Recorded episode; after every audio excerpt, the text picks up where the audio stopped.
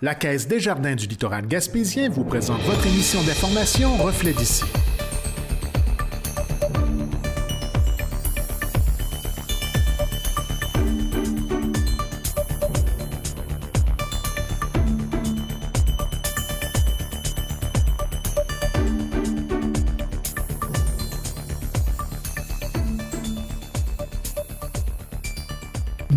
Bienvenue dans votre Reflet d'ici. Cette semaine, votre émission des nouvelles locales et régionales est rendue possible grâce à la collaboration de Jean-Denis Laperrière et Marc Bert. Voici les principaux titres pour cette semaine. Retour sur l'Assemblée générale annuelle de la TVCGR. Euh, ça a été euh, vraiment euh, intéressant de souligner l'ensemble des projets qui ont été réalisés durant l'année 2022 technologie marine innovante par Devocéan. Donc, on a passé des semaines euh, avec des pêcheurs sur leur bateau à observer leur technique, observer leur méthode, euh, comment est-ce qu'ils fonctionnaient, comment est-ce qu'ils travaillaient aussi là, avec les nouvelles euh, de fermeture de zone. Un ouvrage pour faire connaître un grand peintre de Percé, deuxième partie. Alors, c'est vraiment des formes, des tâches, des formes pour faire en sorte que le spectateur ne se perde pas dans des petites choses inutiles. Il va en fait à l'essentiel. Le point de vue de Gaëtan Lelièvre sur l'actualité. Là, euh, à première vue, ça a été perçu comme une très bonne nouvelle, sauf que les modalités n'étaient pas encore connues.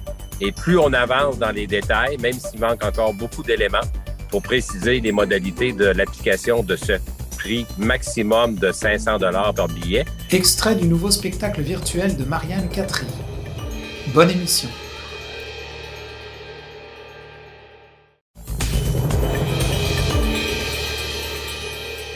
L'Assemblée générale annuelle de la TVCGR s'est tenue le 14 avril dernier. Voici ce qui en est ressorti.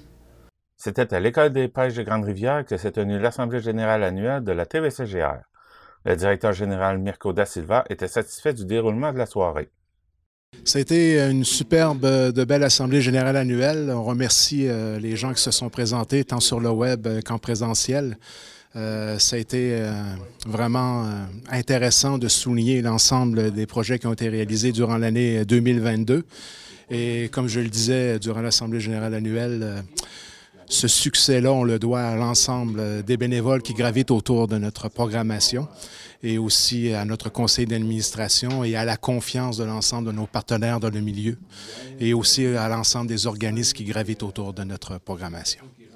Pour Charles président du conseil d'administration de la TVCGR, le nouveau plan stratégique fait partie de la force de TVCGR pour l'avenir. Il en profite pour souligner le travail des employés et des bénévoles. Euh, c'est sûr qu'avec notre plan stratégique, euh, ça a été, euh, c'est un outil formidable qu'on peut s'appuyer pour prendre nos décisions puis s'enligner pour le futur. on a aussi des, employés formidables, des nouveaux employés qui sont, greffés à nous, qui, qui, est arrivé. C'est aussi la qualité de la télévision communautaire, c'est tout ça. C'est les employés qui sont là, les bénévoles qui gravitent autour. Puis, euh, avec la, comme vous disiez tantôt, avec le plan stratégique, ça a été euh, un outil qui a été incontournable pour euh, les cinq prochaines années. Fait que je pense que la télévision communautaire se démarque beaucoup à travers la Gaspésie, puis même dans l'est du Québec. Fait qu'on est en avant-gardiste aussi. Fait que je tiens à remercier tous les employés qui font un travail colossal euh, tout le long de l'année. Fait que merci à vous tous, employés, bénévoles. Merci. Pendant la soirée, les 25 ans de travail à TVCGR de Mirko da Silva ont été soulignés. Euh, Mirko, ça fait 25 ans qu'il euh, au, travaille pour la télévision communautaire de Grande-Rivière. Il donne un très bon service. Mirko, c'est un gars formidable.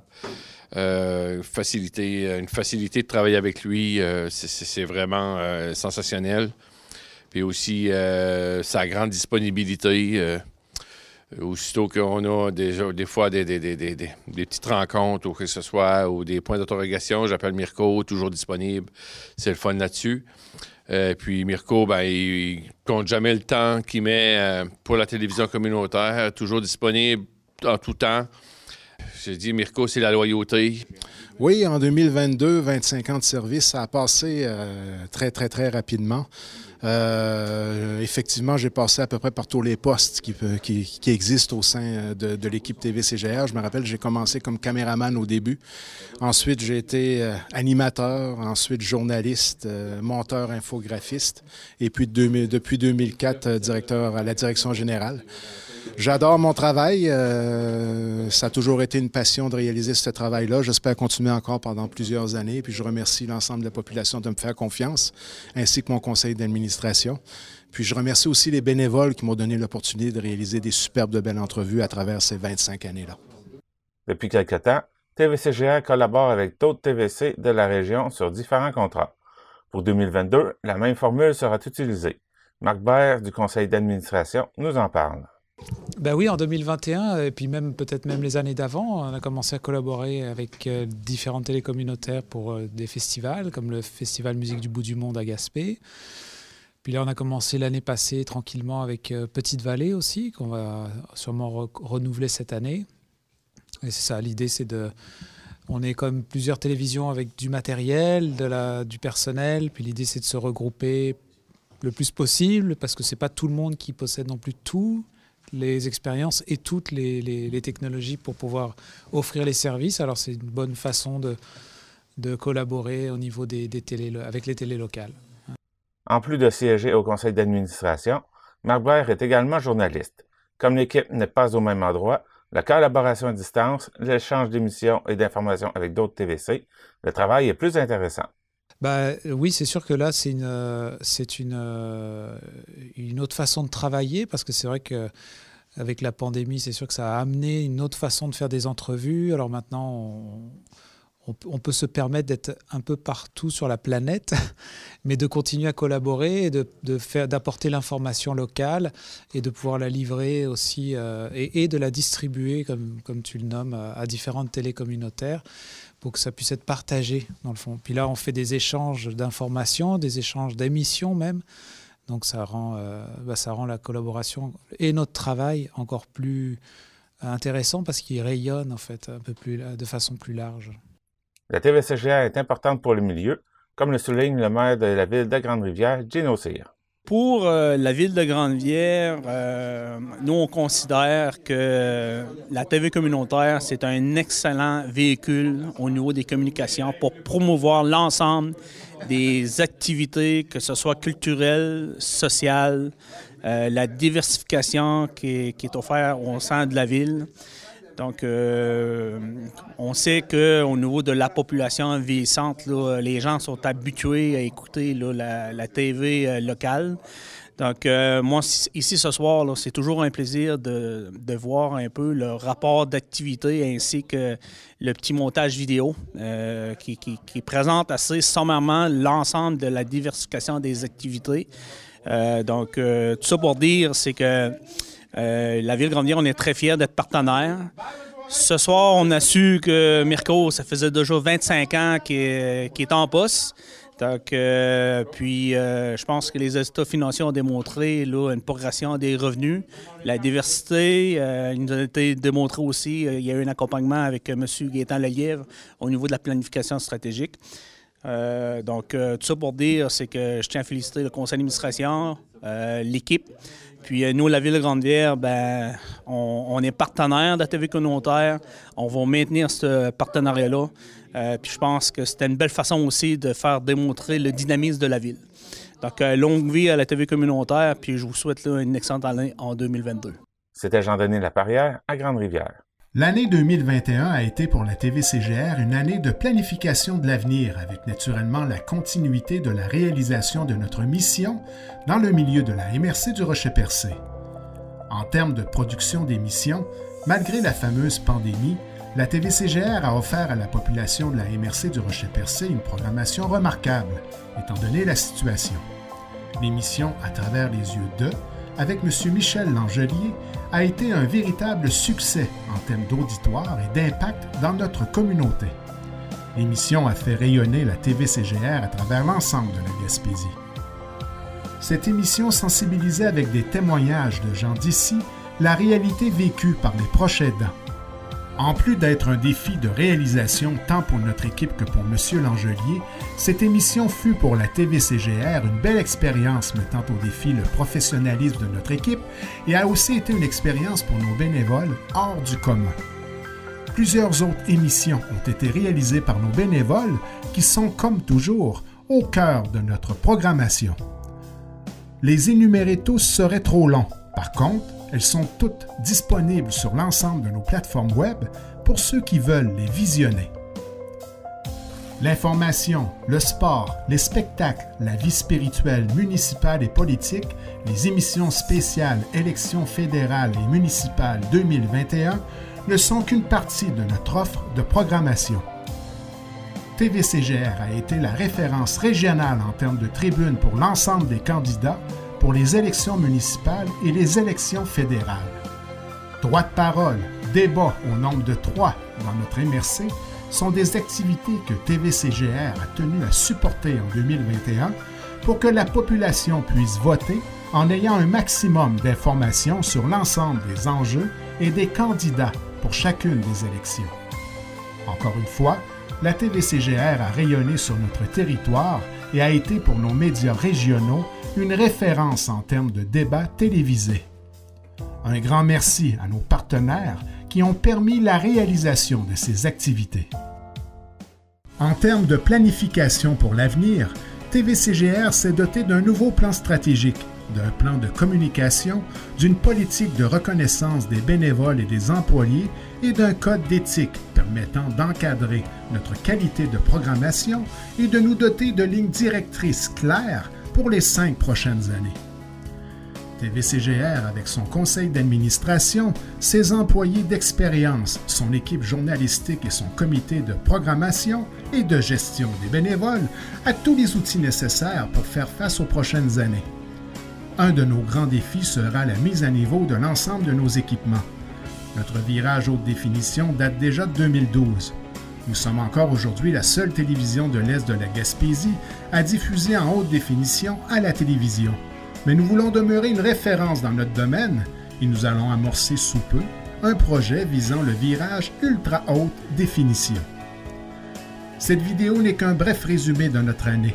Notre équipe demeure disponible pour toute information supplémentaire et le rapport de direction demeure disponible aux membres pour plus d'informations. Continuez de croire en votre télévision locale et un grand merci à l'ensemble de nos partenaires et bénévoles, car sans eux, il serait impossible d'accomplir notre mission.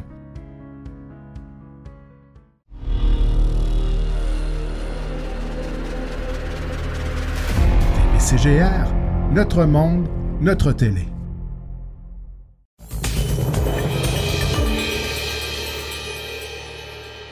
Devocéan se spécialise dans les solutions technologies marines. Plus particulièrement, l'équipe a créé un système innovant de pêche au crabe sans cordage. On en discute avec Simon Terrien, directeur des solutions techniques. Ouais, ben c'est moi, c'est Simon Terrien. Je suis directeur des solutions chez Devocéan, euh, cofondateur aussi de l'entreprise, euh, puis je suis bachelier en, ingénierie robotique. D'accord, bah Devocéan, là, comment tu pourrais nous décrire un peu ce que vous faites exactement? Euh, en fait, c'est une entreprise euh, qui euh, souhaite pouvoir redonner en fait les connaissances, les compétences qu'on a acquis euh, à, des projets à impact environnemental et social principalement. Puis on se focus vraiment sur l'industrie maritime, puis la préservation en fait des, écosystèmes marins. donc, c'est vraiment là, ce qu'on ce qu'on vise dans. C'est vraiment nos objectifs en fait quand on travaille sur un projet. Donc, tu dis que tu es cofondateur. Ça veut dire qu'est-ce que tu faisais avant pour te dire, tiens, je, vais me diriger euh, pour faire travailler, euh, ouvrir une entreprise comme ça? Ben, en fait, Devocéan, c'est parti euh, d'un projet scolaire à la base. à l'université, dans, un, bac en ingénierie, avec certains collègues. Donc, on, est, était quatre fondateurs à la base. On est rendu six maintenant membres de l'entreprise. Puis, c'est un, regroupement, en fait, de, personnes qui avaient envie de, pouvoir utiliser leurs compétences, leurs connaissances pour le, bien de l'industrie maritime puis euh, de l'environnement. Euh, donc, avec ça, euh, on, avait l'opportunité dans un, cours d'approfondir de, des, connaissances sur un, besoin qui existait. Puis c'est là qu'on a entendu parler de la problématique de cohabitation entre les pêcheurs et les mammifères marins, principalement la baleine noire qui est en danger critique d'extinction. Depuis quelques années, déjà, il y, a des, il y a eu des décès dans des d'empêtrement dans des cordages. Puis le gouvernement du Canada va fermer des zones pendant deux semaines, pendant parfois toute la saison de pêche, dès qu'ils vont remarquer la, présence d'une baleine. Donc, euh, ça a des impacts quand même assez dévastateurs sur l'industrie de la pêche, puis un stress énorme sur euh, les pêcheurs, les capitaines de bateaux. Donc, euh, nous, on a regardé ça, puis on s'est dit qu'avec le, parcours qu'on avait, les compétences, les connaissances, l'expérience qu'on avait, on était en mesure de, de, développer une solution qui pourrait aider à la cohabitation entre les mammifères marins et les pêcheurs. Puis avant de s'en aller dans le détail peut-être d'une innovation en particulier, est-ce que, euh, j'imagine, toi et ton équipe, là, vous avez déjà, euh, comment on appelle ça, euh, un côté plus environnementaliste pour prendre une direction de même Vous êtes touché plus ou moins impacté par ce qui se passe autour de vous, que ce soit la mer ou la nature oui, exact. On est tous des gens qui sont assez, assez conscients de l'impact qu'on peut avoir sur l'environnement. Puis, ce qu'on essaie de promouvoir, c'est vraiment, c'est pour ça que j'utilise ce terme, c'est la cohabitation entre euh, bon, ben, les industries, les êtres humains. Les industries sont nécessaires, on a besoin de se nourrir, on a besoin euh, de se vêtir, on a besoin de se loger. On ne peut pas nier euh, l'existence des industries, puis on a besoin de collaborer les industries et l'environnement pour créer, créer un système qui est extrêmement stable. Puis c'est vraiment ça vers ça qu'on a voulu se diriger. D'accord. Alors, comment vous faites là si on en vient, par exemple, à cette innovation pour faire de la pêche au crabe sans cordage? Techniquement, comment ça, euh, déjà que j'imagine que vous, avez dû collaborer avec des pêcheurs, vous avez dû passer du temps sur le terrain. Comment est-ce qu'on fait pour déjà bâtir ça? Exactement. Ben, en fait, la première chose qu'on a fait, c'est euh, de l'observation. On n'est pas des pêcheurs, nous. Euh, puis on trouvait c'est important de comprendre le milieu, l'environnement. Donc, on a passé des semaines avec des pêcheurs sur leur bateau à observer leurs techniques, observer leurs méthodes, comment est-ce qu'ils fonctionnaient, comment est-ce qu'ils travaillaient aussi avec les nouvelles euh, de fermeture de zone. Puis euh, par la suite, on a pu établir des requis euh, pour, un, pour qu'un système soit fonctionnel, donc des, fonctions nécessaires, des spécifications nécessaires pour un, système qui fonctionnerait pour les pêcheurs.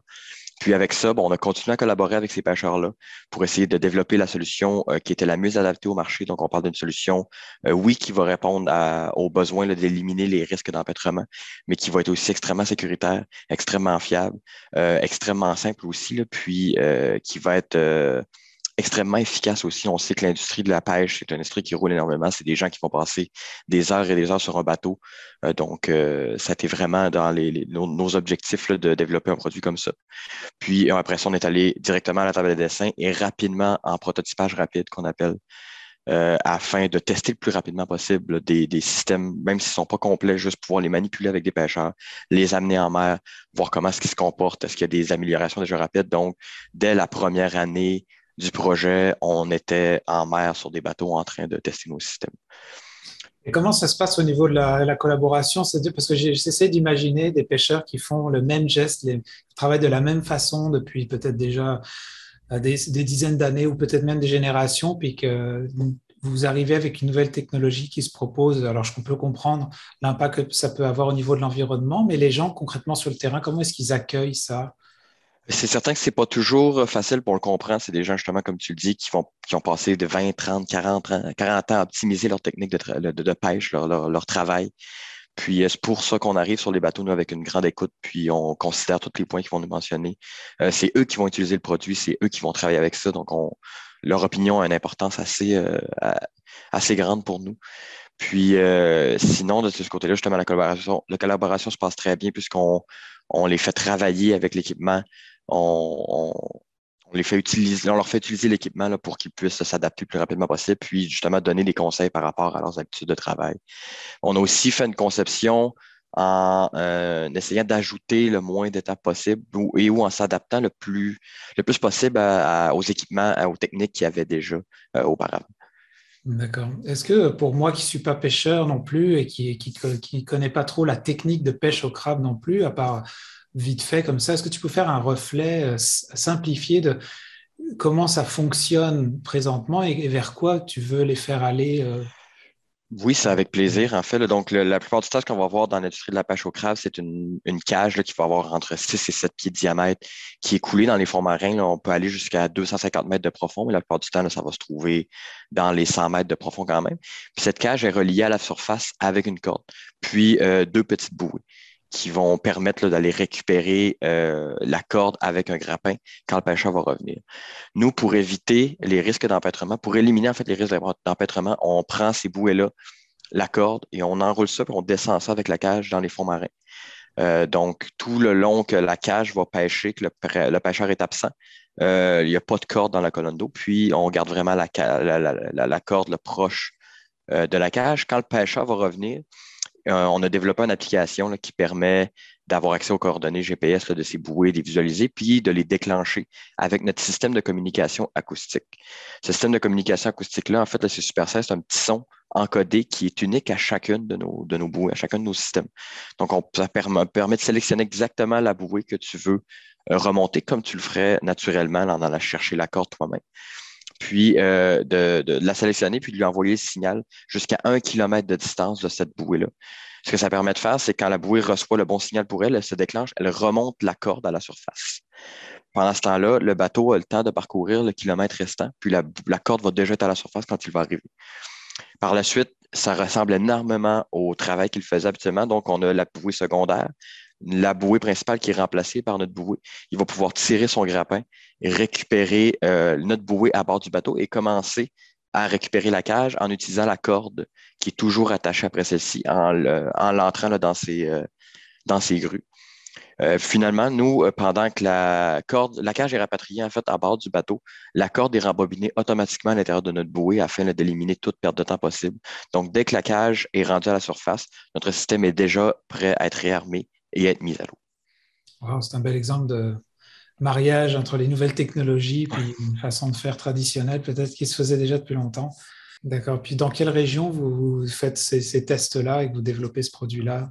Présentement, on est, euh, on est situé euh, beaucoup à Grande-Rivière. Donc, tout ce qui est de la zone 12, la pêche au crabe, donc le golfe Saint-Laurent est accessible pour nous assez facilement. Donc, euh, présentement, on va travailler avec des pêcheurs principalement de la Gaspésie, mais euh, pour l'année prochaine, on aimerait aussi travailler avec des pêcheurs du, Nouveau-Brunswick, Nouvelle-Écosse euh, et de la Madeleine aussi. D'accord.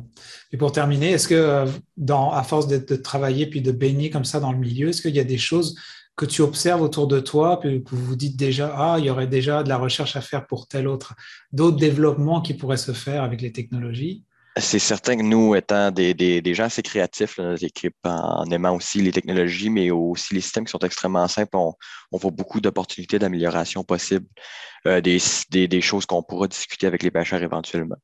Mais il y a énormément de, possibilités là, avec ce qui est fait présentement dans l'industrie, principalement dans les données qui sont acquisitionnées par les pêcheurs présentement, mais qui gardent dans des petits carnets.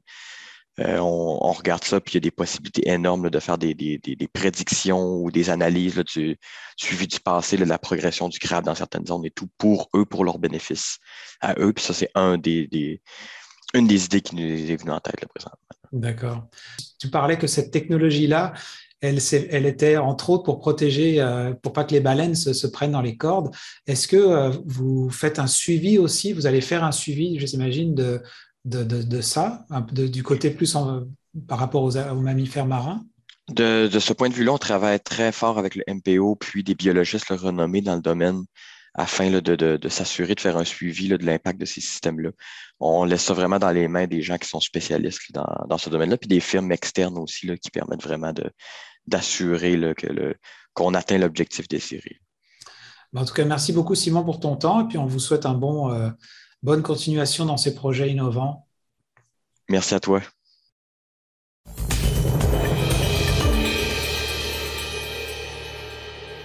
Voici la deuxième partie de l'entrevue que Jean-Denis Laperrière a réalisée avec Jean-Louis Lebreu, directeur du musée Le Chafaud de Percé, sur son ouvrage qui présente la vie et l'œuvre d'Alberto Tomi, un peintre de Percé.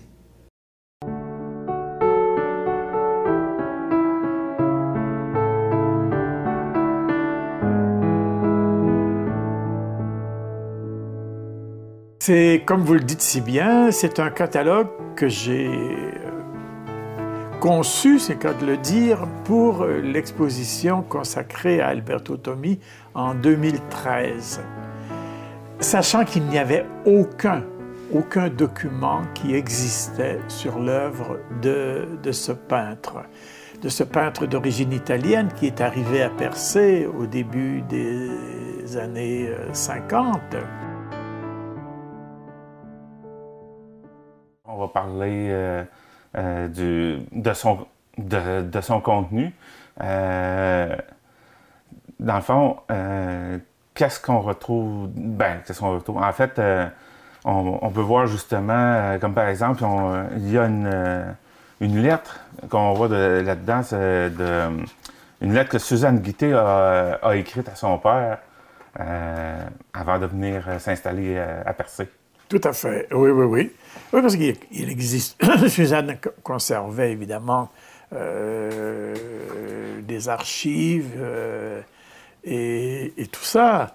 On sait qu'Alberto, par contre, avait euh, sa mère voulait effectivement venir à Percé, enfin en tout cas au Québec et tout ça. Et là, on n'a pas mis, on n'avait pas le document, mais on sait qu'il a, a demandé à sa mère, non, non, non, non, ne viens pas, ne viens surtout pas. Quelle raison On ne le sait pas, mais enfin... Alors que lui, euh, ici, effectivement, d'après les commentaires que j'ai pu recueillir de gens qui l'ont connu, était, était en fait très, très, très apprécié des, gens du milieu, mais euh, Alberto avait euh, la réputation de quelqu'un qui, je dirais, n'était pas, sans le qualifier de bagarreur, était quelqu'un qui avait, disons, le point, le coup de poing assez facile. Il y a une, anecdote qui est véridique d'ailleurs, quand Alberto a fait son service militaire, alors tout le groupe enfin de, de, soldats était à Rome et la veille du départ, donc il y avait une petite fête qui était organisée.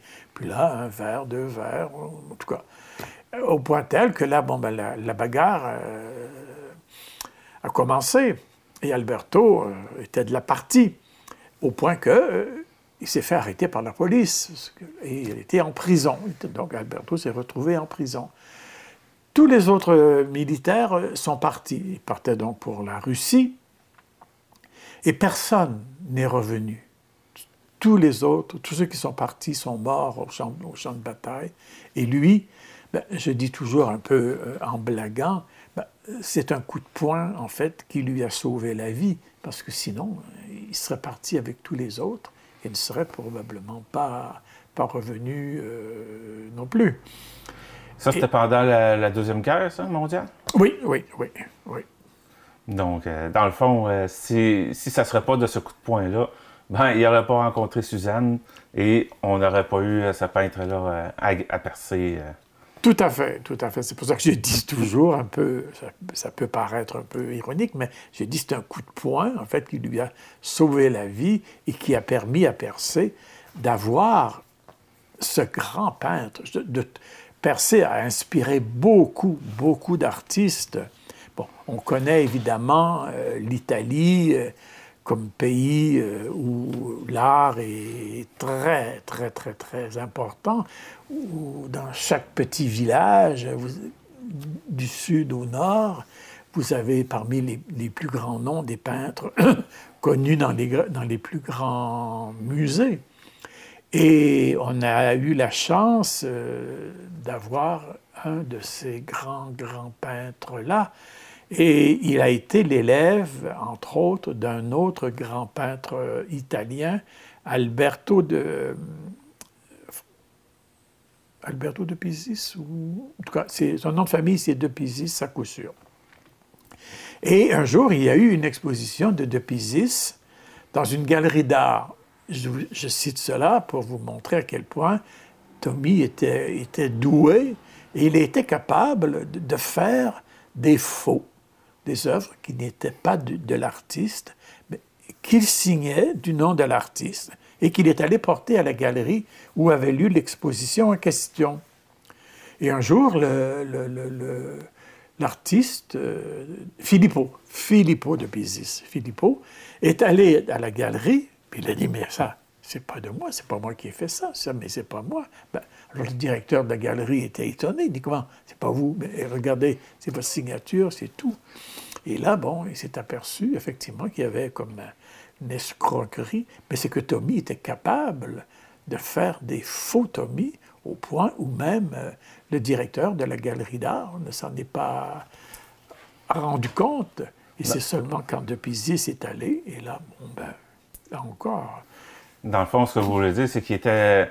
Quand, c'est pas qu'il faisait des, copies, mais dans le fond, il était capable de reproduire le style du peintre, dans le fond, pour. Euh, pour faire croire que ce serait le peintre, dans le fond, qui a fait ça. Ah oui, oui, tout à fait, tout à fait. Il faut dire qu'il avait une formation académique euh, étant à Florence, où effectivement euh, les, élèves des beaux-arts euh, avaient parmi les exercices à faire, copier, reproduire des et des sculptures des 17e, 16e, 17e siècle, mais aussi des peintures de ces époques-là.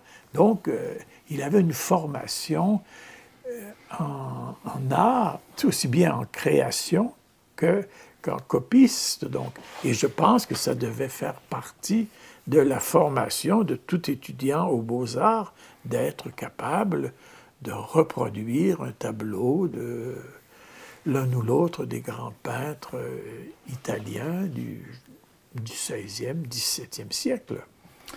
D'ailleurs, euh, dans le, recueil, il y a plusieurs photos. Vous avez parlé en début d'entrevue que vous aviez pris des photos de la Toscane d'ailleurs. On en retrouve là-dedans.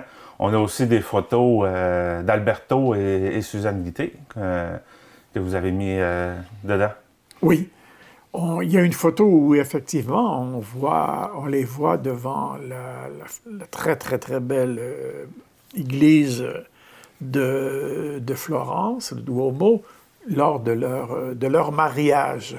Mais ils se sont mariés en Italie et on sait également, pour je ne sais quelle raison, j'ai un peu oublié depuis l'époque, mais Tommy et Suzanne ont dû se remarier quand ils sont arrivés au Québec, soit disant que le, mariage là-bas n'était pas valide, tout ça, mais c'est des petites questions. je pense que c'est des, euh, des questions à, propos de l'immigration, je crois.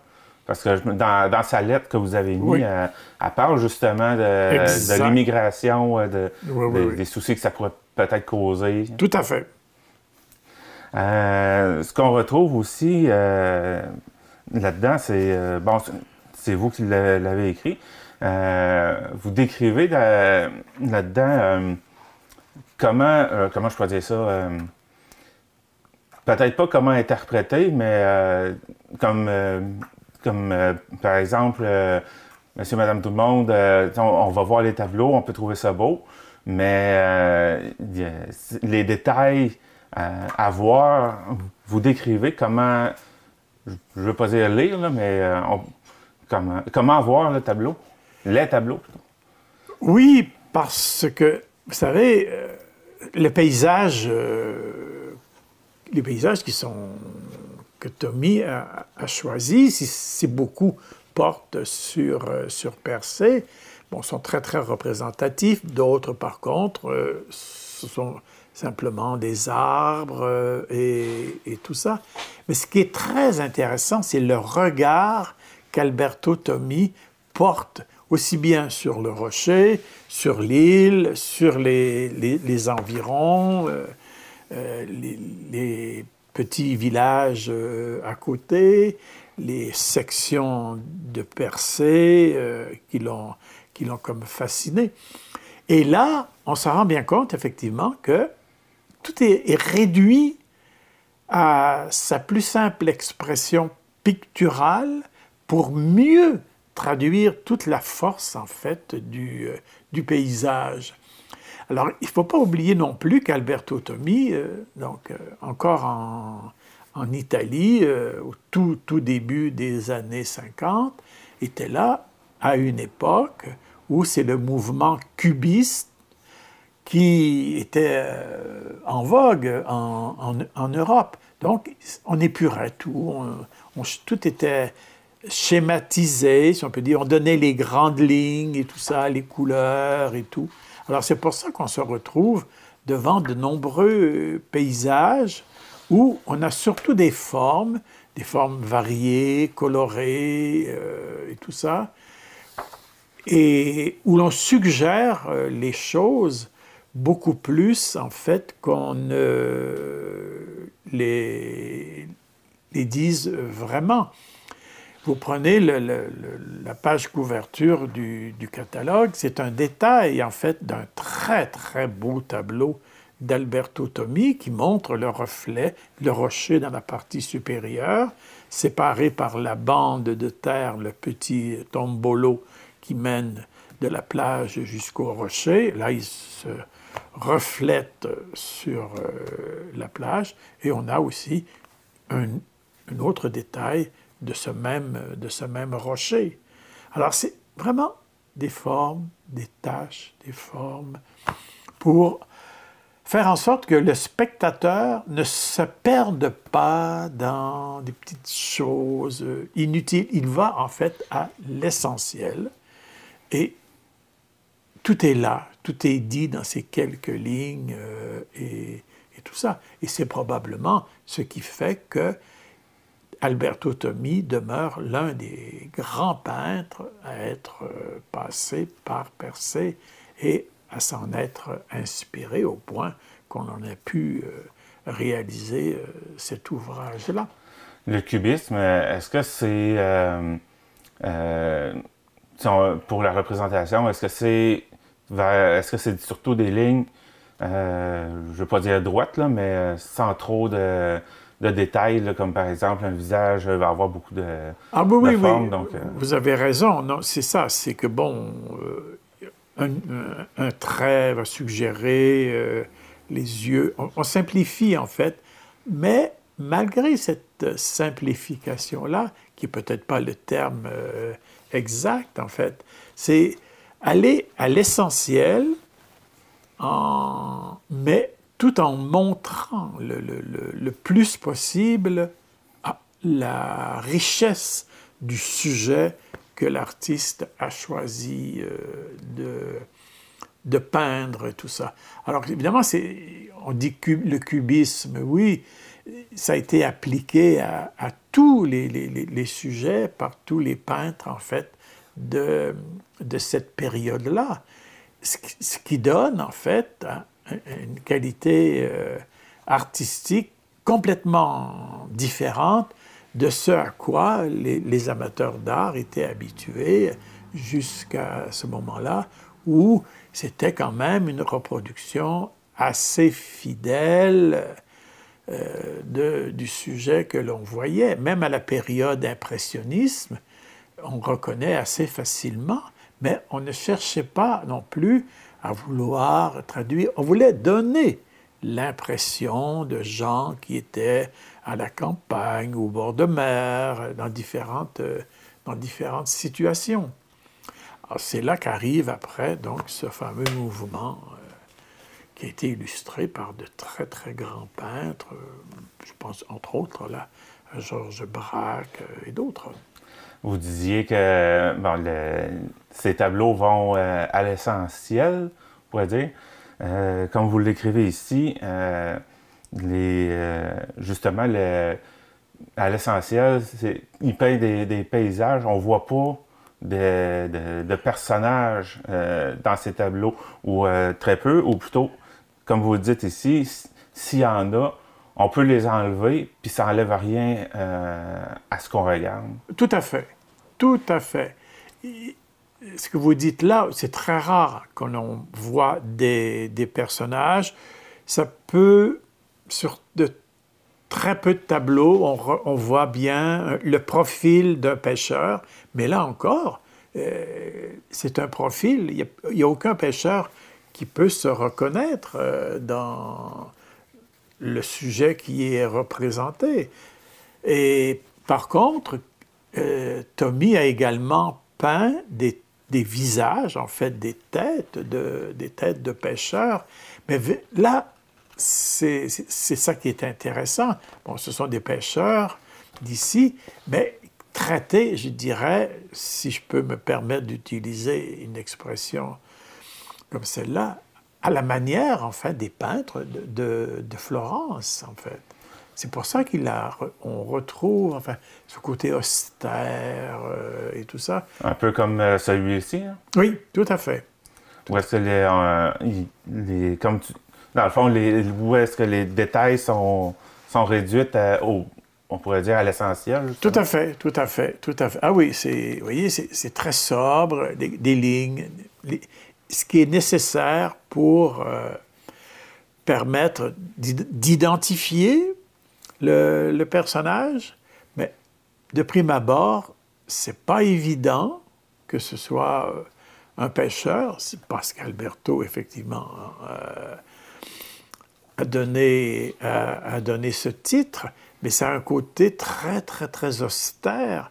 Et on sait que la vie du pêcheur n'était pas quelque chose non plus de très, très, de très farfelu. Alors, euh, mais quel que soit le sujet, en fait, que l'on prenne, on peut prendre celui-là, comme on peut prendre, euh, bon, je prends, oui, c'est ce petit, ce pan de, de, mur jaune du rocher euh, à la verticale, là, c'est probablement pour le visiteur, pour l'amateur d'art, de pouvoir contempler une œuvre comme celle-là, c'est le, le, rocher à l'heure du, à l'heure du coucher du, soleil. Mais Tommy s'est pas amusé à décrire en toute la paroi du rocher. Non, c'est vraiment un pan de mur avec quelques lignes tout simplement pour montrer que la paroi n'est pas, n'est pas régulière. Et puis le ciel est traité d'une façon très, très, très sobre, qui, qui ne vient pas gêner la, vue sur le sujet essentiel, le rocher. On a euh, pas mal toutes ces œuvres, à part une que vous dites là euh, qu'on n'a pas. Elle, c'est pourquoi qu'on ne l'a pas? Celle-ci? Euh, non, ça, c'est le tableau des ah métiers, les métiers gaspésiens. Les métiers de Gaspésie, oui. Oui. Non, je pense, il y, a, un tableau que vous dites, ben, un tableau qu'on n'a pas. Ah, qui n'est pas dans, oui, c'est un tableau qui, devait, qui devait nous être prêté.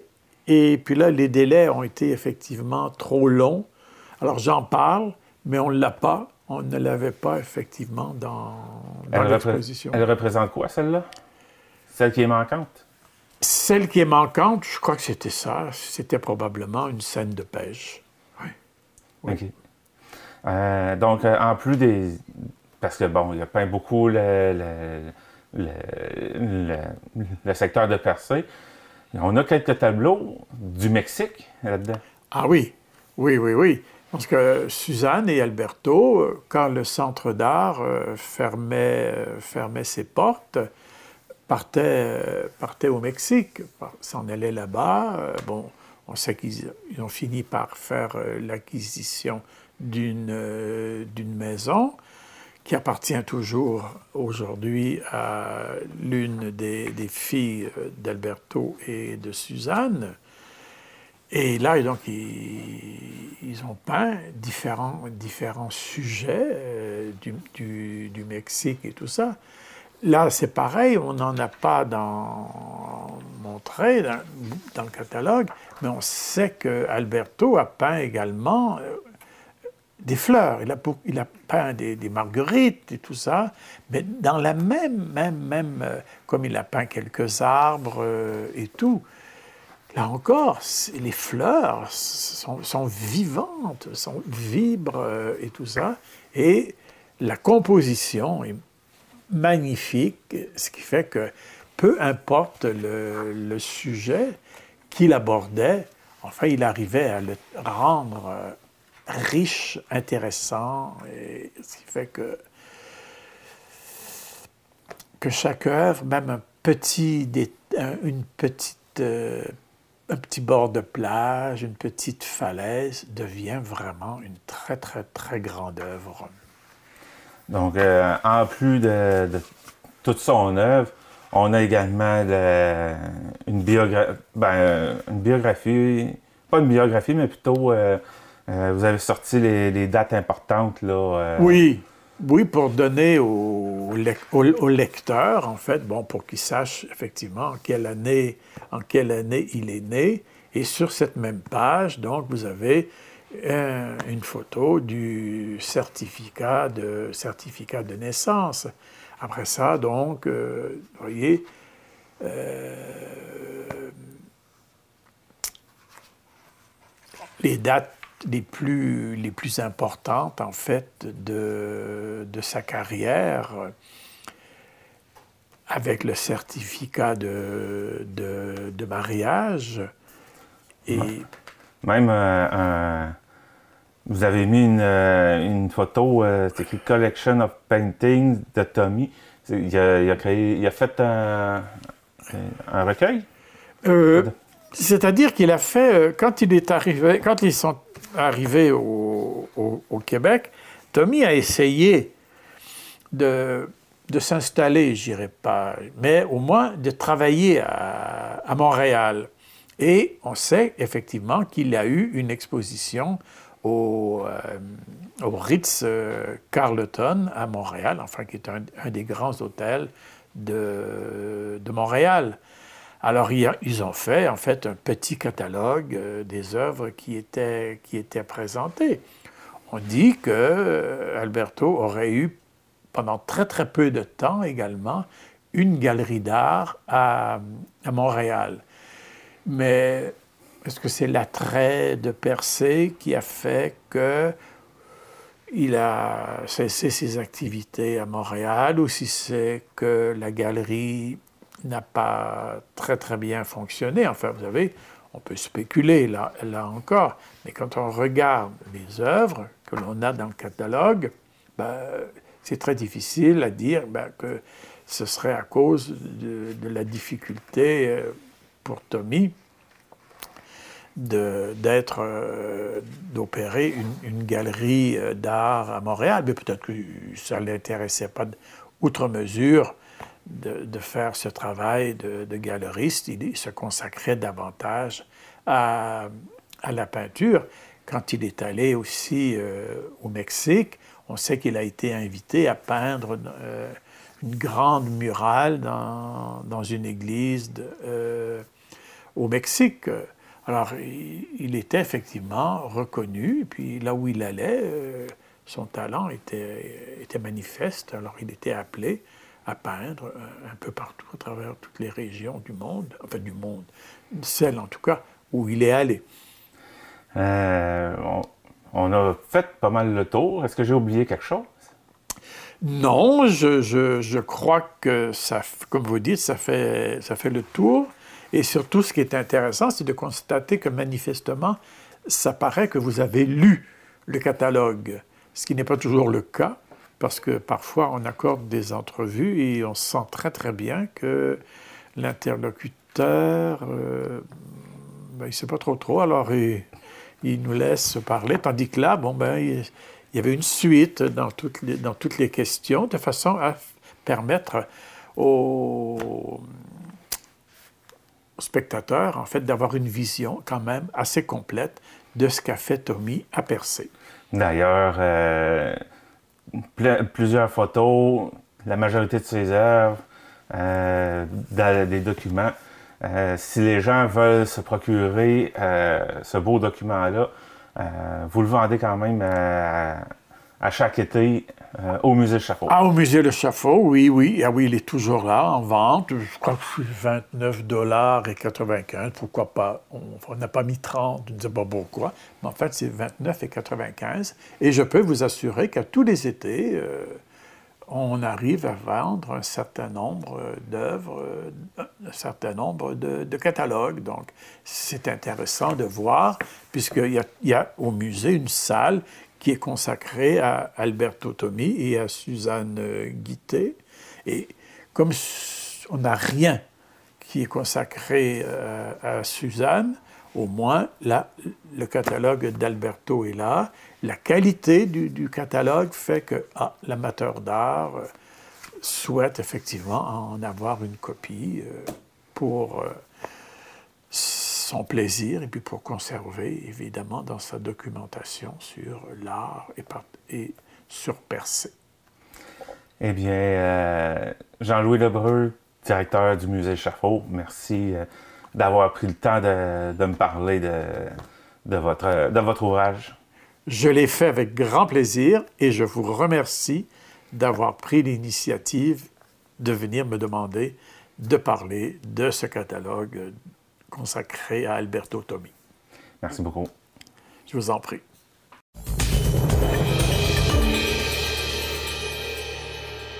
Cette semaine, le point de vue de Gaëtan Lelièvre se concentre autour de la crise du logement, de la réforme du transport aérien, des antennes universitaires et d'un appel d'offres en énergie.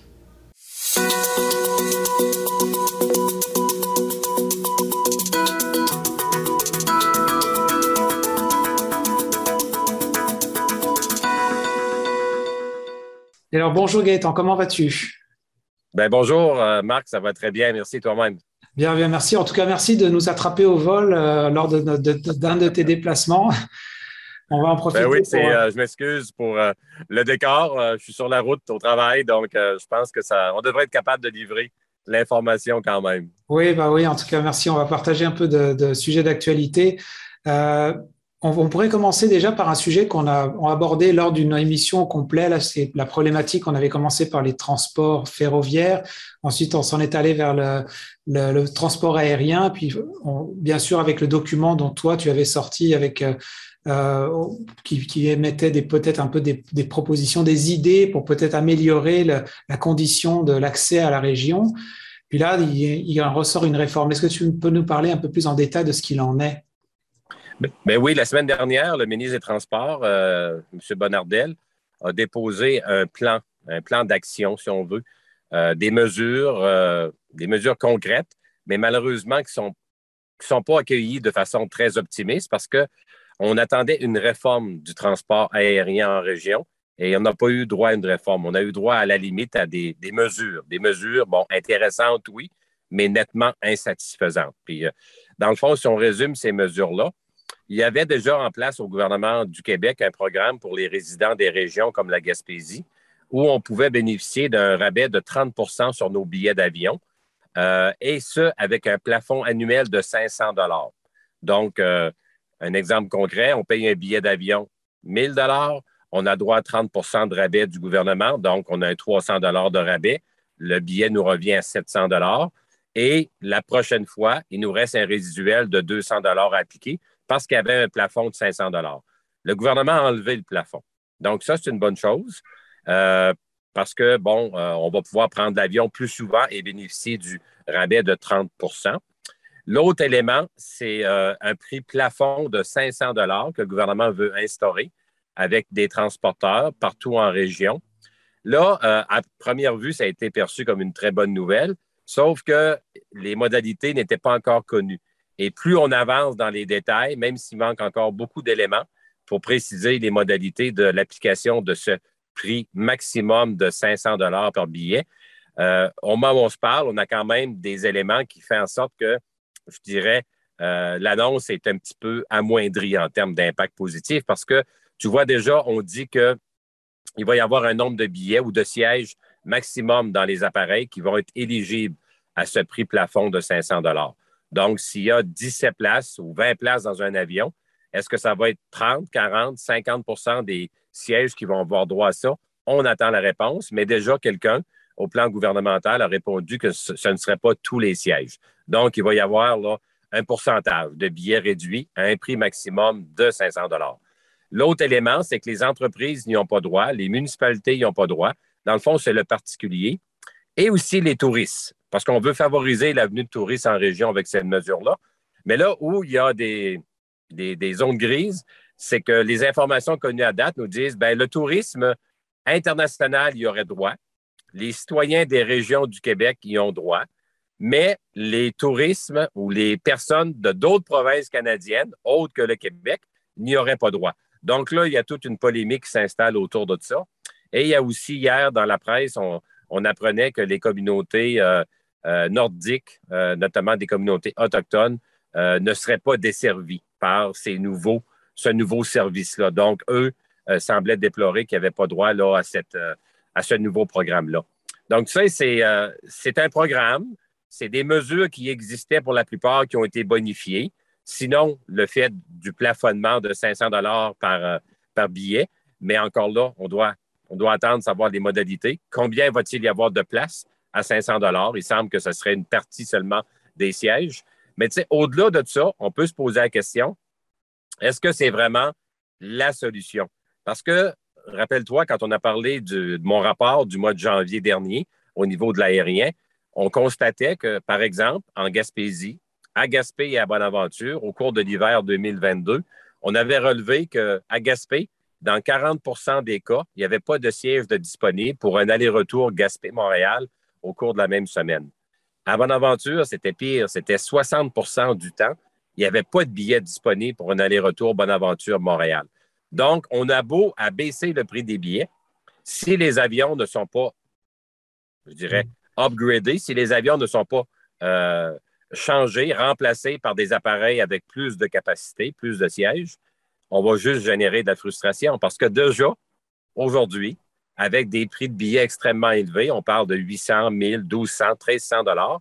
Avec ces chiffres-là, ces coûts très élevés, il y a quand même une clientèle, les fonctionnaires essentiellement, et les mieux nantis prennent l'avion. Mais comme les appareils sont beaucoup plus petits depuis quelques années, euh, il y a moins de places de disponibles. Donc, même si on augmente, même si on diminue le prix, si on n'augmente pas la capacité des appareils, ben, les gens vont avoir en théorie droit à un billet à 500 mais quand on va réserver, possiblement qu'il n'y aura plus de place dans l'avion parce que déjà, ça ne fournit pas et le prix est prohibitif. Donc, si on amène un prix populaire, par exemple moins de 500 pièces, ben, il y a des bonnes chances qu'avec les appareils en place, ça ne fournira pas.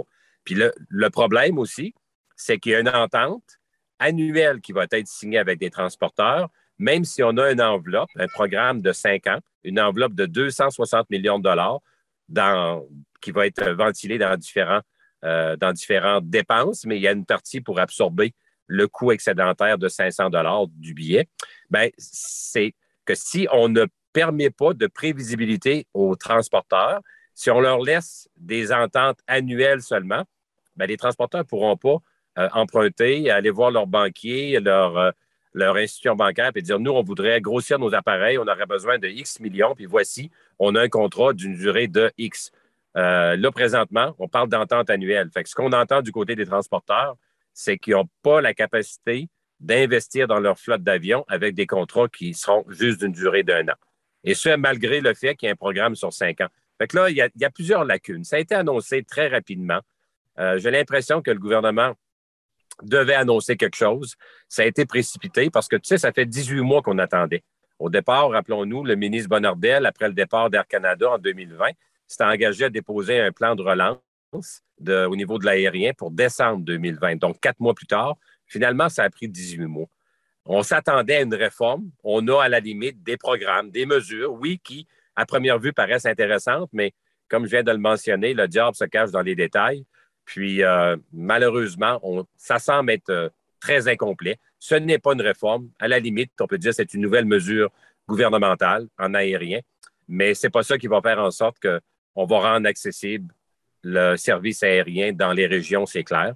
Puis, peut-être pour terminer, on ne peut pas faire autrement qu'adresser la question suivante. Pourquoi est-ce que le projet de TREC, la coopérative aérienne TREC, n'a pas été davantage mis en évidence dans cette annonce-là? Parce que tu sais, le gouvernement, sa grosse nouvelle, c'est des billets à moins de 500 dollars pour voyager dans les régions. Mais TREC, si on va sur le site Internet de TREC aujourd'hui, de la coopérative, il n'y a pas une destination au Québec qui dépasse 500 dollars. La plus chère est dans le 400 dollars. Donc, on a déjà une compagnie qui a un plan d'affaires, qui présente un produit depuis des années, qui a été refusé par le gouvernement du Québec et il était déjà en bas du minimum, du maximum, c'est-à-dire que le gouvernement va exiger des autres transporteurs. Puis tu sais, si on paye 500 dollars sur certains billets, bien, le, le, prix réel du billet qui va être 800, 900, 1000, 1200 dollars, c'est le gouvernement du Québec qui va payer la différence. Donc là, on budgète une enveloppe de 260 millions pour cinq ans pour, qu'une partie de ce 260 millions-là soit versée aux transporteurs pour assumer le coût qui excède le 500 alors qu'on a une entreprise qui, elle, déjà, est en bas de 500 et demandait seulement un prêt de 4 millions au gouvernement du Québec. Un prêt de 4 millions. Puis là, on a un programme, une mesure de 260 millions. Donc, euh, ça ne peut pas faire autrement que nous interpeller en termes de questions. Puis, il y a aussi la dimension des appareils. On voit que la problématique, au-delà du prix, c'est la dimension des appareils qui est insuffisante, notamment en Gaspésie. Bien, le projet de la coopérative aérienne Trek, c'était des Q400 de bombardier, 78 passagers. Alors que là, en Gaspésie, depuis le départ d'Air Canada en 2020, les compagnies ont diminué leur appareil. On a droit de temps à autre à un SAB 340, 34 passagers. Je dis bien de temps à autre, mais de moins en moins souvent. Et la plupart du temps, euh, ce qu'on nous offre comme appareil, c'est des 12 et des 19 places. Donc, de là, la raison pourquoi on manque de billets. Les appareils sont beaucoup trop petits. Donc, euh, le gouvernement se fait beaucoup questionner à savoir pourquoi il n'a pas considéré davantage la proposition de l'offre de Trek euh, qui est sur la table depuis bientôt plus d'un an. Moi, je pense qu'on est en droit d'avoir des réponses par rapport à ça parce que c'est comme s'il y avait un éléphant dans la pièce. C'est ça. C'est à croire que le gouvernement n'a même pas lu ton rapport. c'est possible. Je l'aurais transmis, mais je ne me fais pas d'illusions. C'est fort possible que ces gens-là, dans les grandes tours à Québec et à Montréal, pensent qu'ils savent tout. Oui. Bon, ben, en tout cas, c'est un bon éclaircissement sur ce sujet-là. J'aimerais peut-être aborder celui de la crise du logement. Alors, bon, c'est un sujet qui peut être, euh, qui remonte peut-être assez loin dans le temps, mais là, concrètement, on en reparle parce qu'il y a aussi encore des annonces gouvernementales à ce sujet-là. Euh, moi, je communique beaucoup avec les maires des municipalités qui essayent justement d'ajouter des logements euh, dans leur municipalité pour essayer de pallier à ça, mais la demande reste toujours plus forte que, que, l'offre. Euh, donc là, comment déjà concrètement, est-ce que tu pourrais nous, nous, mettre la table un peu pour, par rapport à ce que le gouvernement propose comme solution ou, quelle est la situation même de la région avant tout, en fait? C'est sûr qu'au niveau de la région, c'est très critique. On le voit depuis des années. Là. Les deux demandes qui reviennent de plus au niveau des municipalités, au niveau de la population, ce sont des places en garderie et des places en logement. C'est clair que ce sont vraiment les deux priorités là, ici en région, mais aussi dans l'ensemble du Québec. Donc, c'est un, problème à l'échelle nationale. Maintenant, les deux paliers de gouvernement proposent quand même certaines solutions. Le gouvernement fédéral, entre autres, dans son dernier budget, a avancé des mesures qui peuvent quand même être intéressantes au niveau du logement. Euh, puis le gouvernement du Québec, récemment aussi, lors de son budget, euh, annonçait qu'il y avait aussi des mesures supplémentaires qui allaient être mises de l'avant. On va même jusqu'à proposer que le gouvernement du Québec construise des habitations en Gaspésie. Apparemment que ça, aurait déjà été fait dans certaines régions. Euh, maintenant, moi, je trouve qu'on va loin, ça fait réagir beaucoup les gens en région, autant les promoteurs de projets privés que les municipalités. Parce que la question qu'on peut se poser, est-ce que le gouvernement est vraiment le bon, le bon intervenant pour construire des logements et ensuite les vendre? Parce que M. Legault, qui était de passage en Gaspésie la semaine dernière, a fait cette annonce-là. Ouais, moi, je ne peux pas faire autrement que me questionner parce que l'État, le gouvernement a beaucoup de qualités, il y a beaucoup de compétences, mais il y a aussi des lacunes. Puis tout ce que le gouvernement fait, généralement, ça coûte plus cher que le privé.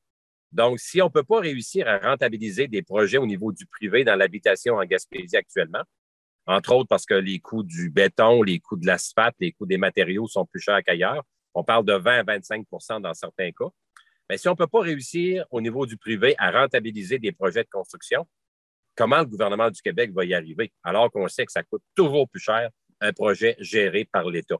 Donc, euh, comment le gouvernement va réussir à vendre ces bâtiments-là? Parce que ce qu'il dit, c'est qu'il va construire et ensuite céder au privé.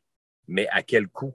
Si le privé n'est pas capable d'arriver à un coût de revient, je dirais, intéressant pour le, motivé pour motiver la construction d'unités résidentielles, alors que lui, normalement, est compétent et, je dirais, euh, efficace et efficient dans le domaine.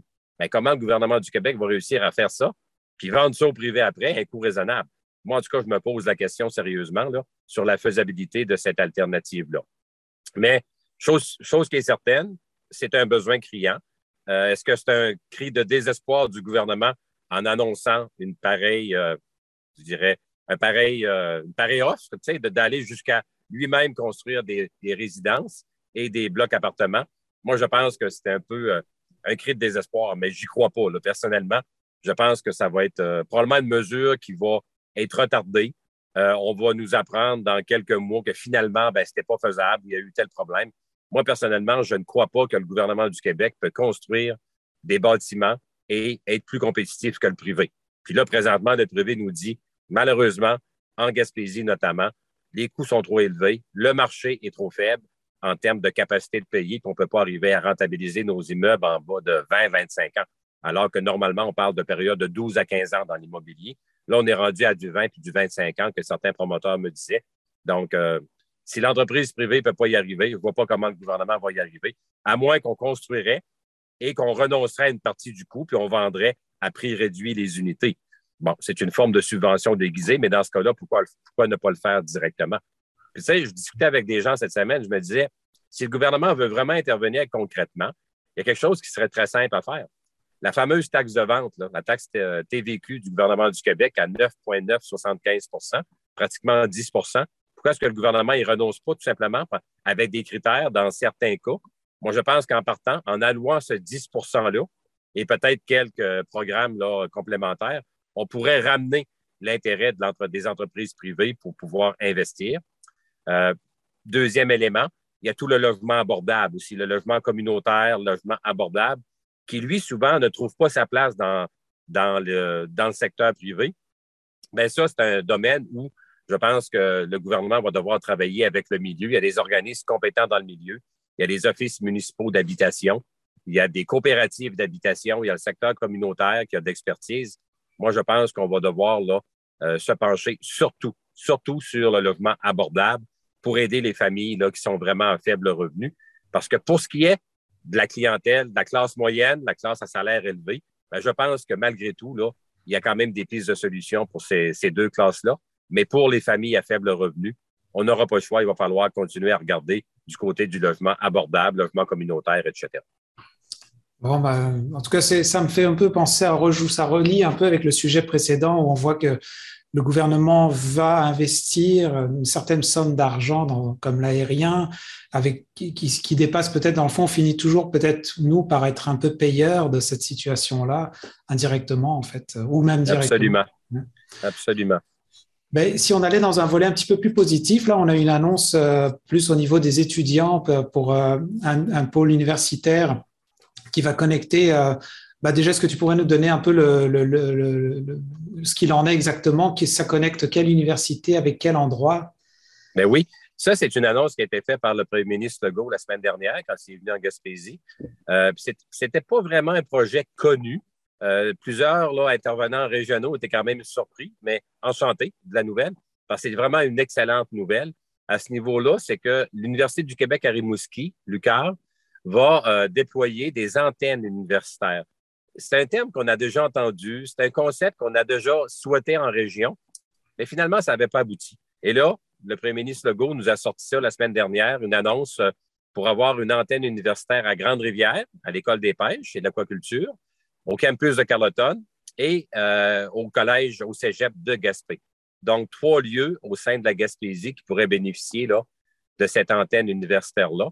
Ça, c'est une excellente nouvelle parce qu'on va pouvoir dispenser de la formation universitaire en région. Ça veut dire conserver peut-être une partie de nos jeunes plus longtemps euh, au lieu de devoir s'expatrier pour aller à l'université à l'extérieur. Il y a des formations. C'est sûr que ce n'est pas toutes les formations, c'est normal. On va commencer par quelques-unes, mais il y a quand même un bel éventail là, qui semble être euh, sur la table. Ça reste à définir, à préciser. Mais euh, ça, c'était une demande qui était attendue là, de la région depuis longtemps. Puis on peut, on peut dire bravo là, au gouvernement du Québec, là, à M. Legault, qui, était, qui a annoncé ça lui-même la semaine dernière. C'est vraiment en termes d'occupation de territoire, de développement régional, ça va aider à l'immigration, ça va aider à maintenir notre, nos jeunes en région. Donc, tout l'aspect euh, démographique là, va être euh, positivement influencé par ça. C'est vraiment une belle mesure en termes de, développement régional. Donc ça concrètement, ça veut dire qu'en gros, ça marche surtout au niveau avec des technologies, c'est que les gens, les, étudiants ont accès à une formation qui se donne déjà quelque part via vidéoconférence. Est-ce que c'est ça? En bonne partie, ça devrait. Généralement, c'est de plus en plus comme ça qu'on travaille avec la vidéoconférence, avec des professeurs qui peuvent être au siège social de l'UQAR, de l'Université du Québec à Rimouski. Et oui, il pourrait y avoir, par exemple, euh, des étudiants qui seraient dans une classe physiquement à Gaspé, à Carleton ou à Grande-Rivière, ou même, pourquoi pas, en virtuel complètement. toutes les, possibilités sont là. Ça, c'est un des bons avantages hein, du développement de toutes les technologies de l'information. Il n'y a pas de raison aujourd'hui, Marc, qu'on n'ait pas accès à de la formation euh, universitaire dans toutes les régions du Québec avec le développement des technologies de l'information. Euh, c'était c'était une annonce qui était attendue depuis longtemps. Bon, ça a pris du temps, mais puis il y a plusieurs gouvernements qui s'étaient engagés là-dessus, mais le gouvernement euh, actuel, le gouvernement Legault, est quand même le premier là, à concrètement nous faire une annonce à cet effet-là. Puis euh, c'était attendu, comme je le disais, mais bon, mieux vaut tard que jamais. c'est quand même quand même un gros plus là, pour la région pour terminer un peu le, survol des, quelques points importants de l'actualité, on a eu une annonce là de 2500 mégawatts euh, en énergie. Euh, ça, ça concernait quel, secteur et puis de quelle façon ça peut être livré? Bien, ça, c'est une très bonne nouvelle aussi. En tout cas, il faudrait que le premier ministre Legault vienne plus souvent en Gaspésie parce que sa tournée a été euh, extrêmement intéressante. malgré, on peut dire, la ratée au niveau du dossier aérien là, qui le hante encore, il y a eu quand même beaucoup, hein, plusieurs et je dirais même beaucoup de bonnes nouvelles. Puis ça, ça en est une extrêmement importante. On parle de 2500 mégawatts, 2000 ou 2005, je n'ai pas la donnée par cœur, je m'excuse, mais c'est quand même euh, une grosse annonce parce que dans ce 2500 mégawatts-là, il y aurait un 1000 mégawatts de réservé pour l'énergie éolienne. Donc, on, on retournerait en appel d'offres pour construire des nouveaux parcs éoliens au Québec. Et ça, ça faisait un bout que c'était en attente aussi. Parce que les derniers appels d'offres du gouvernement du Québec, écoute, remontent à 2014 sur le gouvernement de Mme Marois, dans lequel j'étais présent, Martine Ouellette, ministre des Ressources naturelles. Fait que te rends-tu compte, là? Ça remonte à 2014, les derniers appels d'offres. C'est sûr, quand on lance un appel d'offres, ça prend des années avant que les, les parcs soient complétés. Mais souvenons-nous, le gouvernement de la CAQ, dès à son arrivée, puis dans les années qui ont précédé son arrivée au pouvoir, donc euh, la période où j'étais en politique, 2012 à 2018, c'est clair que la CAQ n'était pas en faveur du développement de l'éolien pour différentes raisons. Aujourd'hui, la situation a changé. M. Legault, notre premier ministre, nous dit il y a des, euh, il y a des demandes supérieures à ce qu'il y avait dans le passé. On a les États-Unis qui ont acheté des gros contrats d'électricité. Donc, les surplus ont été épuisés. Puis là, on doit commencer à produire davantage d'énergie pour répondre à la demande. Donc, euh, c'est ce qui justifie un 2500 mégawatts euh, d'énergie renouvelable. Là-dedans, il va y avoir de l'éolien. On parle d'un 1000 mégawatts. On parle aussi d'énergie solaire, euh, de différentes hautes technologies. Donc, c'est quand même une nouvelle extrêmement intéressante au plan économique pour la Gaspésie. On a des entreprises qui vivent de l'éolien. Pensons à LM Wind Power à Gaspé notamment. Mais il y en a d'autres aussi ailleurs. Puis ça peut aussi permettre d'amener d'autres entreprises en région. Et il y a toutes les nouvelles, euh, énergies vertes, par exemple le solaire qui se développe. Il y a aussi euh, Nergica, notre entreprise de recherche et développement à Gaspé, qui est dans dans l'ensemble des énergies renouvelables qui va être impliquée là-dedans.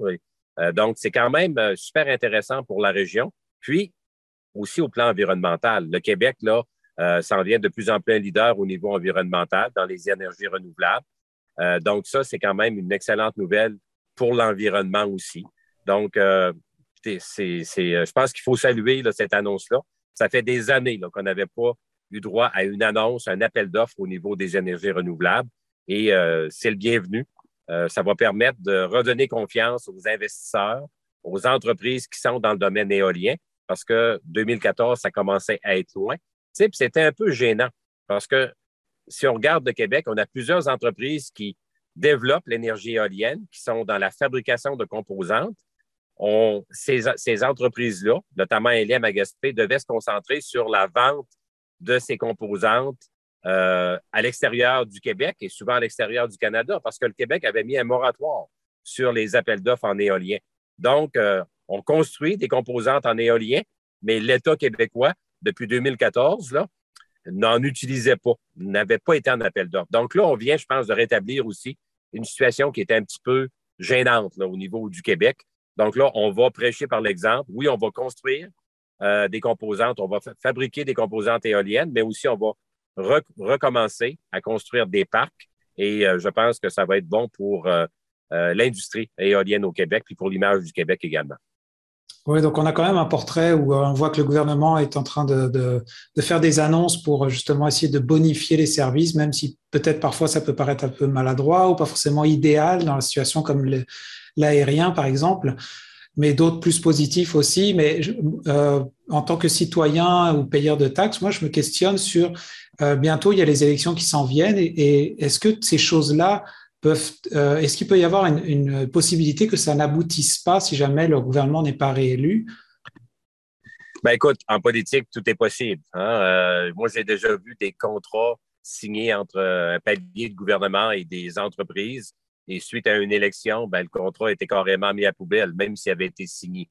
Donc, oui, en théorie, tout est possible. Mais J'ose croire que les annonces qui ont été faites sont des, annonces solidement attachées et euh, que si c'est la CAQ qui est reconduite au pouvoir, ce qui est entre nous assez probable compte tenu des statistiques, même si six mois en politique, c'est des années ailleurs. Euh, mais disons, si jamais il y avait un changement de gouvernement, ben, soit-on que ce futur gouvernement-là tienne compte de ses engagements précédents. Euh, parce que si on parle de, des, antennes universitaires, si on parle de l'annonce en énergie renouvelable, euh, les avancées aussi au niveau de l'habitation, ben, ce sont des réels besoins. Donc, euh, je pense qu'il y aura, c'est sûr qu'il y aura, il y a toujours un risque, mais ce sera aux intervenants de la région notamment à faire valoir l'importance de ces dossiers-là si jamais il y avait des changements de cap au niveau d'un éventuel gouvernement. Ben, merci en tout cas beaucoup pour ton temps, Gaëtan, malgré tes, tes moments de déplacement. Et puis, on se reparlera peut-être dans deux semaines pour couvrir d'autres sujets d'actualité. Ça m'a fait plaisir. Bonne journée à tout le monde. Reflet d'ici était une présentation de votre caisse des jardins du littoral gaspésien.